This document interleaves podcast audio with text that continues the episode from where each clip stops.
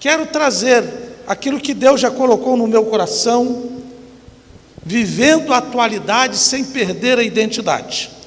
Leio o texto de Efésios, capítulo 5, versículo 27. Perguntei ao pastor Eduardo se vocês tinham texto, e ele falou que ficaria à vontade do pregador. Então escolhi esse texto de Efésios 5, verso 24, 27, que diz assim: E para apresentá-la a si mesmo como igreja gloriosa, sem mancha, nem ruga ou coisa semelhante, mas santa e inculpável. Eu vou ler novamente, e aí eu vou pela versão que eu tenho aqui, mas eu quero contar com toda a igreja na última expressão, mas santa e inculpável. Aí nós vamos fechar o texto juntos. Para apresentá-la a si mesmo como igreja gloriosa, sem mancha, nem ruga ou coisa semelhante, mas santa e inculpável. Glórias a Deus pela leitura da palavra. Quero parabenizar os irmãos pela belíssima história construída ao longo desses 39 anos. Não é fácil completar 39 anos. Se bem que eu já passei pelos 39, já tem um bom tempo, mas não é fácil. Chegar aos 39 não é fácil. E eu digo o seguinte: poucas instituições neste país chegam a um, a um tempo desse. Em uma pesquisa no valor econômico, diz lá que a maioria das empresas no país não dura 10 anos. Isso aqui não é empresa, isso aqui não, não, não tem incentivo, pelo contrário, isso aqui tem até resistência, incentivo que nós não temos. Diz lá que uma de cinco fecha após um ano. Parabenizo os irmãos, pois estão há um ano de completar quatro décadas. Parabenizo também o pastor e amigo pastor Eduardo. Agradeço muito a ele o convite honroso de estar pregando numa data tão significativa. Trago o abraço da PIB de Jardim Alcântara, igreja que eu tenho a responsabilidade dada por Deus de estar pastoreando desde janeiro de 2011. Não sou bom, não, mas o povo está me aguentando lá esse tempo todo e Deus tem nos abençoado e espero que continue a nos abençoar. Está acompanhando aqui a Nazaré, minha esposa, a Lenice, pode ficar de pé para poder honrar vocês também. Lenice, a igreja conhece, o Alexandre é, é um amigo, além de amigo, ele me auxilia nas minhas idas e vindas. E também a Lane, que está com a gente. Que bom que vocês podem estar comigo. Deus abençoe a vida de vocês, pode estar à vontade. O tema proposto pelos irmãos é, sem dúvida, um grande desafio para essa igreja, mas também um desafio para o pregador. Falar de um tema tão desafiador. Quando recebi o tema, fiquei imaginando o que falar, ainda mais para a igreja pastoreada pelo capacitadíssimo professor Eduardo. Talvez vocês não conheçam eu, eu tenho minhas andanças pela denominação, mas Eduardo, pela sua inteligência e a sua profundidade na área teológica, algumas vezes ele já colocou muita gente em situação difícil. Ele não, porque ele tem convicção do, daquilo que defende, mas já presenciei alguns momentos em que pela sua profundidade e sempre passei a admirar pastor Eduardo.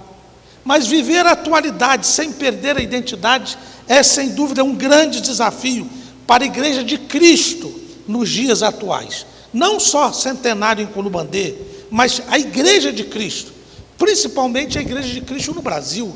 Estamos vivendo um tempo muito especial, um tempo desafiador para a vida da igreja. Eu tenho orado, tenho pedido a Deus, falei isso na igreja. Se Deus permitiu essa pandemia, e se está aí é porque Ele permitiu, eu creio nisso, porque nada acontece sem a permissão dEle. Ele não tem nada a ver com esse negócio de Covid-19.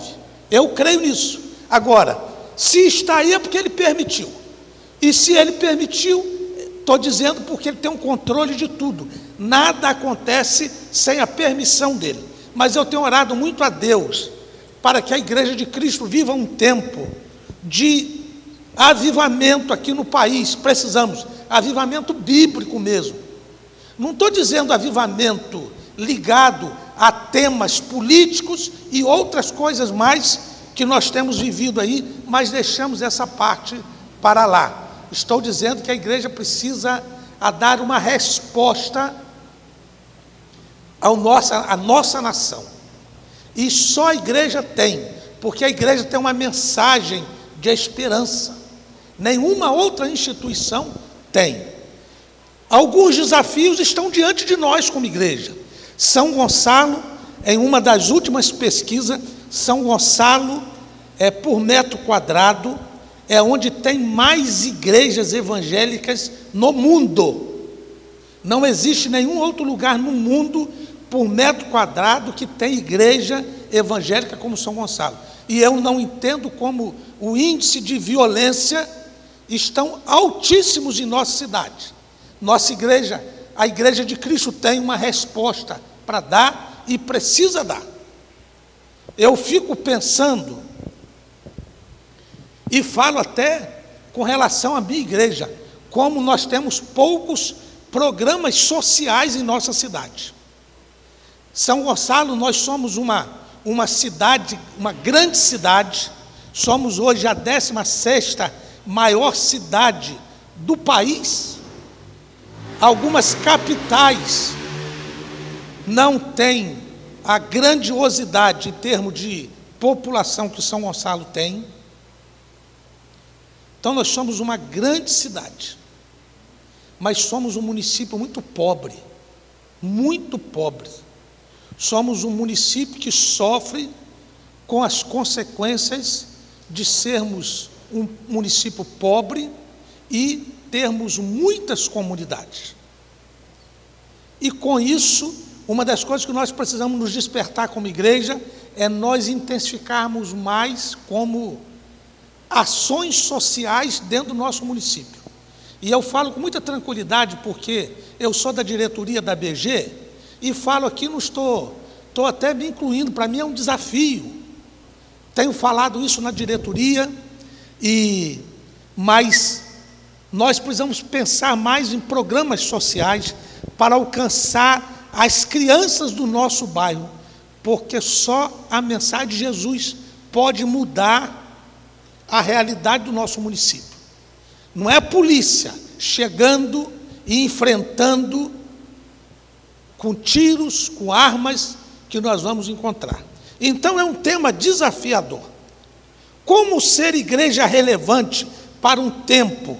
Como está atualizada nesse tempo tão difícil, sem abrir mão dos valores eternos, sem abrir mão da sua identidade? Como influenciar um tempo onde os valores estão totalmente distorcidos e desvalorizados? Acredito que é nesta direção que os irmãos escolheram esse tema. E que desejo falar o coração dos irmãos, por isso escolhi o texto que Paulo fala e escreve à igreja de Éfeso. Paulo apresenta os alvos da igreja de Cristo, igreja gloriosa, sem mancha nem ruga, santa e inculpável. E é um desafio porque vivemos diante de desafios terrenos e a igreja precisa enfrentar e confrontar os desafios sem perder a sua identidade. A igreja precisa se contextualizar sem perder o seu compromisso com Jesus. A igreja precisa se modernizar sem mundanizar-se. Que desafio tremendo para esse tempo. Entendo que a missão que a igreja tem e que foi dada pelo Senhor, pelo Senhor dela, o Senhor Jesus, é um desafio grandiosíssimo. É até difícil de definir. já foi tema de vários encontros nossos, em escola bíblica dominical. Quando a gente fica perguntando, qual o principal desafio da igreja? Evangelização? Pode ser, mas será que está na frente de ação social? Comunhão? Será? Mas deixar de matar, ter comunhão com os irmãos e com Deus e deixar de matar a fome do pobre? Será que é isso? Consegue compreender comigo o desafio desse tema? Mas eu não vim aqui só para problematizar o, tema dos irmãos, não. Tem que trazer alguma coisa e Deus colocou no meu coração o que eu estou caminhando e quero propor aos irmãos. Então fique tranquilo, vamos chegar naquilo que Deus quer mostrar para nós nesta noite. Aí eu entendo que a igreja precisa estar equilibrada, ajustada, capacitada, para que ela tenha uma base bem estruturada e sólida na sua proposta de ações, para que consiga atender às necessidades deste tempo. Não é fácil, mas é desafio que Deus deu a cada um de nós. Nós que somos igreja. Tivemos um congresso de evangelismo na nossa igreja e o pastor Edilon fazia um, um exercício lá, pedagógico, com, com os participantes do congresso, e ele perguntava: quem é a igreja? E cada um deveria responder: Alaí, Roberto, Eduardo, Paulo. E aí era uma, ele sempre fazia essa brincadeira. Quem é a igreja? E aí cada um e cada um respondia o seu nome. Nós somos a igreja. E a primeira coisa que precisamos caminhar aqui, eu sou igreja. Mas é muito bacana isso, que, que você não, não pode entender isso mal. Você não é igreja lá na sua casa. Ah, mas pastor, lá não, lá você não é igreja. Lá você é um pequeno fragmento.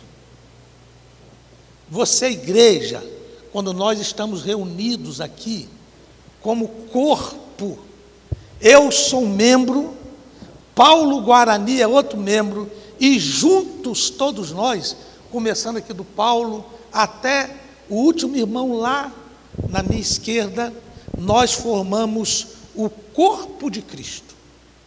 Aí formamos igreja. Nessa pandemia, tem muita gente que está estimulado a ficar em casa, assistindo pelas redes sociais.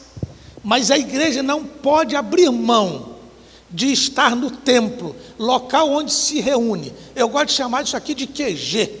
É o nosso quartel-general, aonde Deus ministra sobre o púlpito, sobre o altar, louvores, adorações aqui, pregação da palavra, o nosso líder, o pastor, dá direcionamento à igreja.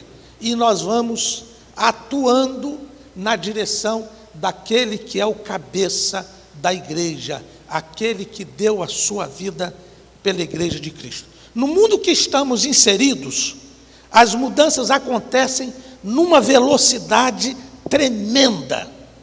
Coisa acontece, essa pandemia ela intensificou ainda mais. É um negócio em que a gente estava aí lutando a questão da, das lives, das redes sociais, e a pandemia deu uma sacudida na igreja. Vocês não querem investir na, na, nos cultos online, não?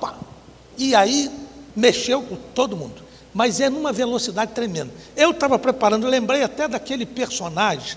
Os mais novos talvez não vão lembrar, mas os mais antigos, aquele personagem Patropi, que ele falava assim: numa velocidade, não é?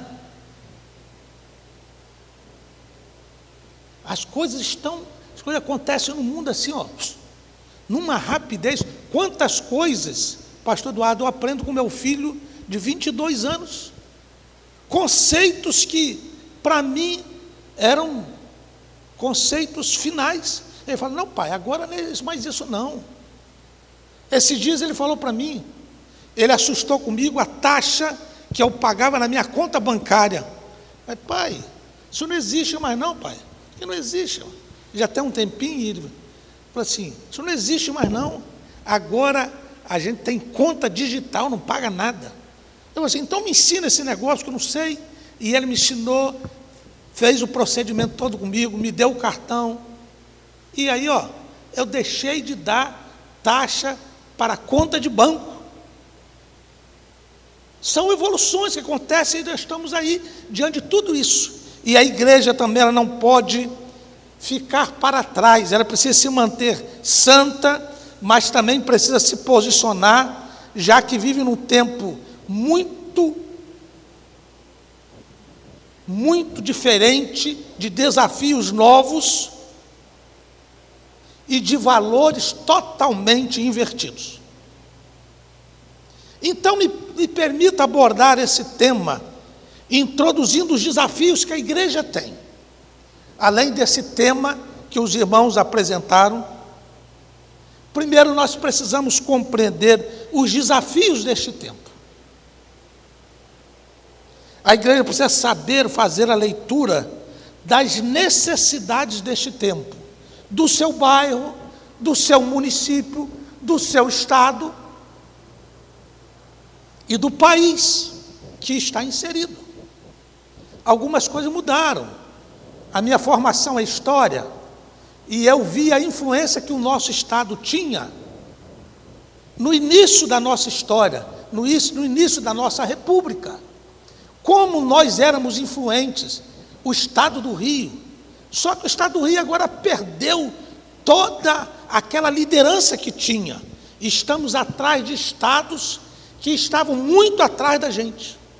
Além disso, nós herdamos uma, uma herança de corrupção tremenda que parece que não larga o nosso Estado.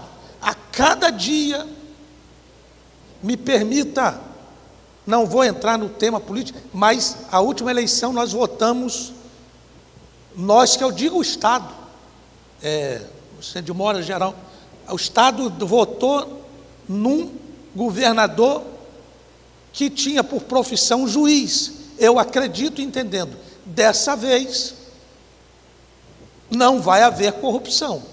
E eu não vou nem entrar aqui na questão do julgamento, porque isso é com a justiça, não me compete, eu não perco tempo com isso. Meu negócio é ser pastor e estou com a palavra, mas eu só sei que mais um governador no nosso estado impeachmentado. Nós temos aí vivos cerca de quatro ou cinco governadores impeachmentados em nosso estado. É uma marca que nós não deveríamos ter. Mas o primeiro desafio é que nós precisamos compreender bem qual, quais são os desafios que nós temos como igreja. Qual será? Temos grandes desafios. Construção para abrigar o povo, fazer uma construção bonita dessa, como os irmãos fizeram. A minha igreja, no desafio dela, a igreja do Paulo Guarani, cada um nos seus desafios. Mas nós precisamos compreender quais são os verdadeiros desafios que a igreja tem. O que é que Jesus deu para a igreja como prioridade para a vida da igreja? E eu quero apresentar aqui, pelo menos naquilo que eu entendo, permita aos irmãos colocar um posicionamento de que Jesus apresentou pelo menos cinco é, prioridades para a vida da igreja e que ele, a gente encontra isso dentro do, do Novo Testamento. Ele deu, porque é difícil você definir qual é a prioridade, como eu disse, evangelismo, ação social, comunhão e tantas outras coisas. Mas eu entendo que Jesus deu pelo menos cinco importantes adoração, missões, discipulado ao ensino, comunhão e serviço. E está inclusive baseado naquilo que estudei na grande comissão. Portanto, ide, fazei discípulos de todas as nações, batizando-os em nome do Pai, ensinando-vos a guardar todas as coisas que eu vos tenho mandado. E eis que estou convosco todos os dias até a consumação dos séculos. Uma igreja saudável e equilibrada ela procura buscar todas essas metas: adoração, missões, discipulado, ensino, comunhão e serviço. Porque são metas de Jesus, nenhuma delas são menos importantes. Todas elas têm a sua importância. Se faltar alguma dessas metas, eu acredito que estaremos capenga do nosso desafio. Porque se Jesus deu, é importante. A igreja não pode ficar aquém de nenhuma dessas prioridades. E é um grande desafio. Para mim, a vida é um grande, é um grande desafio. Para o meu ministério, para a minha igreja, tem procurado mostrar isso à igreja. Essas cinco prioridades que Jesus deu. Você já imaginou uma igreja em que os seus membros não se dedicam ao, ao serviço? Isso é terrível. Uma igreja que não está disponível para trabalhar. Porque é trabalho, é servir ao Senhor com trabalho. Provavelmente, para chegarmos aqui, algumas pessoas trabalharam. Que pode estar linkado a alguns ministérios, adoração, e aí, e aí ligado algum, ao Ministério de Adoração, mas é serviço. Chegar aqui, arrumar os instrumentos, preparar, ligar os equipamentos, verificaram tudo, é serviço. Uma igreja, e aí eu falo, eu, você, cada um de nós, uma igreja que não está disponível para o trabalho é terrível para a igreja cumprir a sua missão. Por isso que desde o início eu estou dizendo que a missão que Jesus nos deu como igreja não é nada fácil. Nada, nada fácil. No mundo que estamos inseridos, essas mudanças que estão acontecendo nessa velocidade, nós estamos diante desses desafios e precisamos estar bem sensíveis àquilo que Jesus está propondo para a igreja de Cristo hoje. Não é a igreja dos meus avós, não, que os desafios lá eram outros.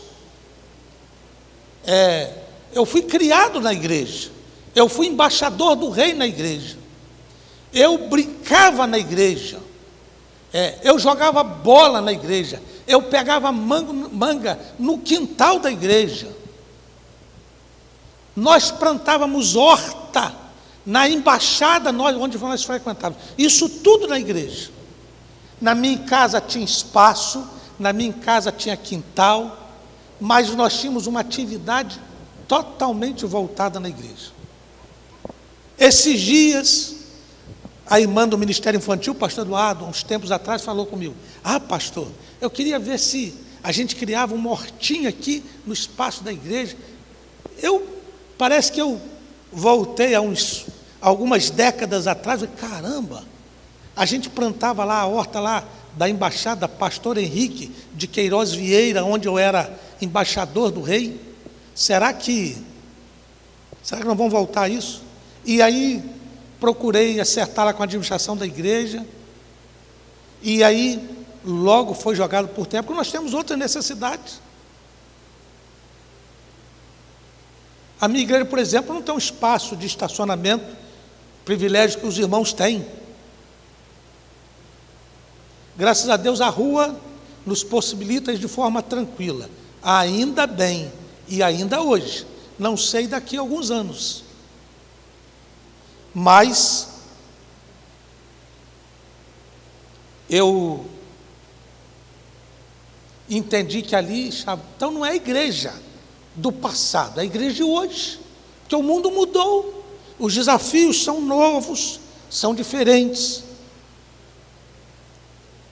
Compreender de maneira muito clara a missão que a igreja tem. Qual é a minha missão como crente? Ganhar almas para Jesus? Não.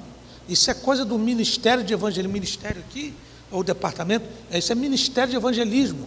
Quem é o líder do Ministério de Evangelismo? Cadê? Está aí? Não.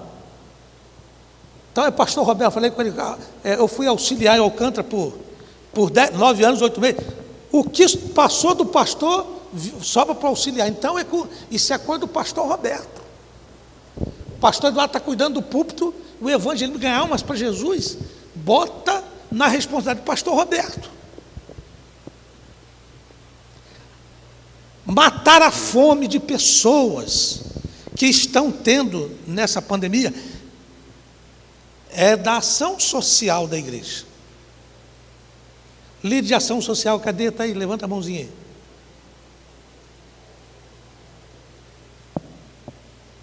Eu falei esses dias na igreja, nossa igreja nunca recolheu tantos alimentos nesse período de pandemia. E nós nunca tivemos uma demanda tão grande. Eu poderia até abrir aqui no meu celular, está aqui no, nos meus contatos. Esses dias eu recebi de um vizinho lá do lado da minha casa, perto da minha casa. E ele falando, pastor, arruma uma cesta básica lá na sua igreja. Eu estou sem trabalho, ele é, trabalha de obra, ele é ajudante de pedreiro, eu não tenho nada o que comer. E ele fala no áudio assim, de maneira muito coisa. Pastor, eu estou falando mesmo, é, é arroz, feijão e farinha. Eu não tenho nada. Na mesma hora eu peguei o telefone, fiz contato com o líder de ação social da igreja, e aí é isso aqui mesmo que é o meu, né? Essa água aqui é água comum, não tem nada a ver não, tá, irmãos? É água comum, né? Sabemos que nosso Deus é a fonte da água viva. Precisamos de água no copo para exemplificar nada. Liguei para o irmão Rubem, falei, pastor, não tem nada. Eu falei assim, mas não tem nada. É, pastor. Pastor, tudo que chega no domingo, a gente está mandando, porque muita gente precisando. Desafio que nós temos. Mas compreender qual é a minha missão na igreja de Cristo. É só participar do culto, culto maravilhoso, abençoadíssimo como esse, que justo seria até pagar um ingresso. Estava ali ouvindo o, a família Guarani aqui, nós ofertamos muito pouco, nós contribuímos muito pouco. O que a gente participa de culto, de adoração a Deus, sem falar dos valores espirituais, muita gente aí gasta fortuna para ir ouvir, participar e pular um pouco da noite. É, gasta e não gasta pouco, não. Talvez só para um, um, um refrigerante que você paga oito reais, lá dentro talvez ele pague 16, 20 ou mais. E nós, mas qual é o meu compromisso como igreja? Qual é a minha missão? A missão está totalmente comprometida em satisfazer a vontade daquele que é o seu dono, da igreja. E aí não é o pastor, não é o irmão mais antigo da igreja, mas é aquele que constituiu a igreja. Igreja poderosa que as portas do inferno não podem prevalecer contra ela. Tu és Pedro, sobre esta pedra edificarei a minha igreja. Jesus falando. A nossa missão é satisfazer a vontade daquele que é o seu dono. Por isso que podemos voltar lá às prioridades que Jesus deu. Aquelas cinco que eu apresentei. Qualquer dúvida, você pergunta aí o professor Eduardo, que ele vai destrinchar isso tudo aí. Pregador convidado, ele convida, a gente vem, lança coisa e depois o pastor da casa conserta o que o pregador falou. compreender, construir estratégias que comunique bem com este povo que está aí. Será que estamos comunicando bem com este povo?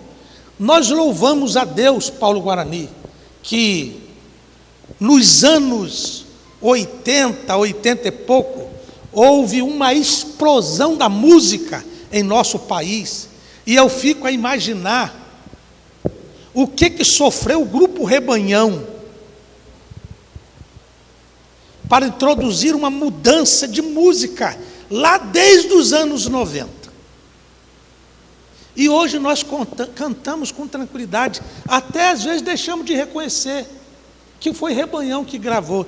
Eu quero voltar ao primeiro amor. Se Paulo Guarani tivesse que com esse sax e o garotão lá no, no teclado, eu cantaria isso. Mas a gente até esquece que foi Rebanhão que trouxe para a gente. Eu quero voltar ao primeiro amor. Como que nós estamos comunicando com esse tempo? Tem gente dentro da igreja que persiste e insiste que a igreja deve atuar como a igreja que ela viu lá na sua infância. Eu tenho aprendido ao longo da minha vida cristã que só existe um método, um método para a igreja ganhar o mundo, para Cristo ganhar o seu bairro. Sabe qual é? É aquele que você se dedica, aquele que você usa lá no mercado, lá na padaria, lá no, na fila do banco, para onde você vai, é aquele que você se dedica, seja qual for o método. Eu já vi igrejas fortíssimas no nosso município, que série de conferências às vezes, conheço uma igreja aqui, que uma igreja que já está chegando lá quase aos seus Passou dos 50 anos para eu não errar, já passou dos seus 50 anos, mas aquele pastor que já está na glória, ele dizia na sede de conferência: não precisa fazer uma faixa, não precisa botar carro, não precisa nada. Cada crente vai trabalhar para trazer um visitante não crente. E aquela igreja com pujança, trazia muitos visitantes não crentes e as conferências ali era uma grande pescaria, muita gente se rendendo aos pés de Jesus. Não existe método é, único, não. O que pode ser extraordinário para a vida dos irmãos pode não funcionar lá, nada em Jardim Alcântara ou vice-versa. Pode ser muito bom lá e não funcionar nada aqui. Mas nós precisamos nos dedicar naquilo que a igreja faz. E se cada crente dedicar, se cada um que está aqui se colocar à disposição da igreja, na liderança do pastor Eduardo, o quê? Ah, ninguém segura a igreja, não. Precisamos estar abertos e preparados para receber esse povo que está precisando de uma mensagem de esperança. Certa vez ouvi de uma pessoa da própria igreja dizendo o seguinte: é, lá na nossa igreja, certa vez chegou uma pessoa de práticas mundanas diferentes da nossa, aquela que você vê quando ele dá os primeiros passos dentro da igreja. E aí, um membro da igreja, identificando que ele tinha aquilo, sabe o que, que ele fez? Eu não, o que? Botou aquela pessoa para correr. Será que nós estamos preparados para receber essas pessoas que estão precisando de Jesus e que precisam mudar a vida mas antes de mudar a vida, eles precisam receber Jesus? Ou será que nós primeiros vamos esperar que eles mudem, para depois eles virem sentar ao lado da gente, cheirosinho, perfumadinho, limpinho?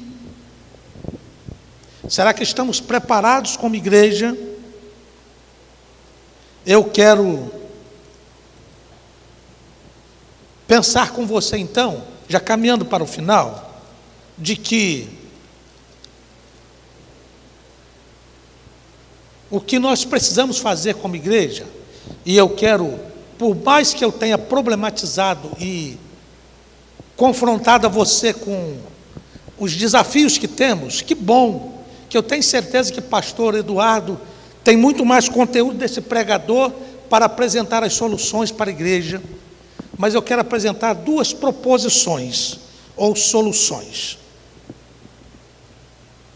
Primeiro, precisamos aprender a amar como Jesus amou. É o grande desafio que temos para este mundo. Se não aprendermos a amar como Jesus amou, nós não conseguiremos alcançar esse povo. É o desafio da igreja de Cristo hoje. Temos visto atitudes de pessoas que poderiam nos representar e que nos representa, mas que fica até difícil para comentar. Valores importantes que estão sendo descartados, porque Jesus não é prioridade. Eu vejo hoje a igreja muito envolvido, envolvida em debates ideológicos e partidários e políticos. Para mim é uma perda de tempo que a igreja está fazendo. Para mim a igreja está se prestando ou está prestando um serviço a quem não tem nenhum compromisso com a igreja. Ninguém que quer nada com o Senhor da igreja. E, o, e a política aprendeu que se ganha eleição com apoio da igreja. A política aprendeu isso. Porque é o que o pastor Fanini, saudoso pastor Fanini, falava na década de 80, 90, já se tornou realidade. Ele dizia lá: em 2000 seremos maioria no Brasil. Ele falava. Eu que desliguei aqui, me perdoe aí o sonoplastia. Em 2000 seremos maioria no Brasil. Já estamos praticamente alguns números aí um pouco diferentes. Como que os debates tomaram conta das nossas conversas e alguns estão tendo a ousadia de colocar o púlpito a serviço desses temas. Na semana, algumas semanas atrás, quando eu preparava o sermão, eu vi que uma determinada pessoa que se diz pastora, não conheço, gravou um vídeo do púlpito, mas que esculhambava pessoas de cor e pessoas de que tinha ideologia de gênero diferentes da nossa. Logo, alguns dias depois, um outro pastor vem a gravar um vídeo, porque aquela, devido às pressões e provavelmente nas redes sociais, aquela pastora teve que se retratar e ela gravou então um outro vídeo se retratando do discurso que ela tinha feito. Aquele outro pastor, ele usa então um vídeo, grava, e ele então, no seu vídeo, ele exorta aquela pastora, mas irmão, pasmo, eu não sei quem viu, mas isso não interessa, se você não viu, você não perdeu nada.